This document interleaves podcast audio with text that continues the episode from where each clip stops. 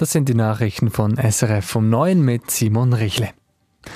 Nach dem Jahr von Volk und Ständen zur 13. AHV-Rente rückt jetzt die Umsetzung und die Finanzierung in den Fokus. Der Initiativtext verlangt, dass die Rentenerhöhung spätestens Anfang 2026 in Kraft tritt. Dafür werde die Zeit reichen, sagt die zuständige Bundesrätin Elisabeth Baumschneider auch wenn jetzt noch nicht klar sei, wie die höheren Kosten finanziert werden sollen. Das wird eine politische Diskussion sein im Bundesrat, aber auch im Parlament und mit den Spitzen äh, der Politikparteien und so weiter. Man muss diskutieren. Jetzt, das Volk hat klar gesagt, was äh, sie möchte, also was die, die Bevölkerung möchte. Und jetzt muss man politisch äh, unsere Verantwortlichkeit nehmen, um die richtige Antwort vorzubereiten. Noch dieses Jahr wolle der Bundesrat einen Vorschlag für die Finanzierung der 13. AHV-Rente vorlegen, so Bumschneider. Insgesamt sagten 58 Prozent Ja zum Ausbau der AHV. Auch rund 58 Prozent betrug die Stimmbeteiligung. Damit gehört sie zu den zehn höchsten seit Einführung des Frauenstimmrechts. In mehreren Kantonen haben die Wahlberechtigten heute auch Parlament und Regierung neu bestimmt. Große Gewinnerin ist dabei die SVP. Im St. Galler Parlament gewinnt sie sieben Sitze hinzu und baut ihre Position als stärkste Kraft aus. Zusammen mit der FDP, die drei Sitze abgeben muss, hat sie nun wieder die absolute Mehrheit. 2020 hatten die SVP und die FDP die absolute Mehrheit verloren. Und auch im Kanton Schwyz legt die SVP zu, als einzige Partei kann sie ihre Fraktion im Parlament ausbauen um fünf Sitze. Alle anderen Parteien im Schweizer Parlament verlieren.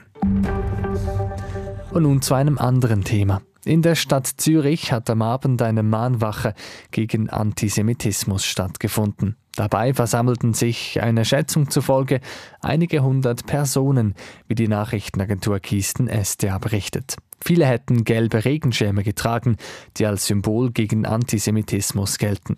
Die Mahnwache folgte auf einen Angriff auf einen jüdisch-orthodoxen Mann in der Stadt Zürich letzte Nacht. Nach Polizeiangaben hat ein Jugendlicher den 50-jährigen Mann mit einer Stichwaffe angegriffen und lebensbedrohlich verletzt. Die Polizei nahm den Tatverdächtigen noch vor Ort fest. Die Hintergründe der Tat sind nicht bekannt. Die Ermittlungen würden die Möglichkeit eines antisemitisch motivierten Verbrechens ausdrücklich einschließen, so die Polizei. Und nun in die Ukraine. Dort seien im Februar pro Tag so viele russische Soldaten getötet oder verletzt worden wie noch nie seit dem russischen Einmarsch. Das schreibt das britische Verteidigungsministerium. Es geht laut Mitteilung für den Februar von durchschnittlich 983 russischen Opfern pro Tag aus. Dieser hohe Durchschnitt zeige mit großer Wahrscheinlichkeit, dass sich Russland einem Massen- und Abnutzungskrieg verschrieben habe, schreibt das britische Verteidigungsministerium weiter. Auch wenn es viele Menschenleben koste, habe Russland so den Druck auf ukrainische Stellungen entlang der Kriegsfront erhöht. Weiter heißt es, insgesamt seien beim russischen Angriffskrieg bisher höchstwahrscheinlich mehr als 350.000 russische Soldaten getötet oder verwundet worden. Und nun zum Wetter. Morgen ist es im Norden oft bewölkt mit Nieselregen bei 10 Grad und im Süden ist es ziemlich sonnig.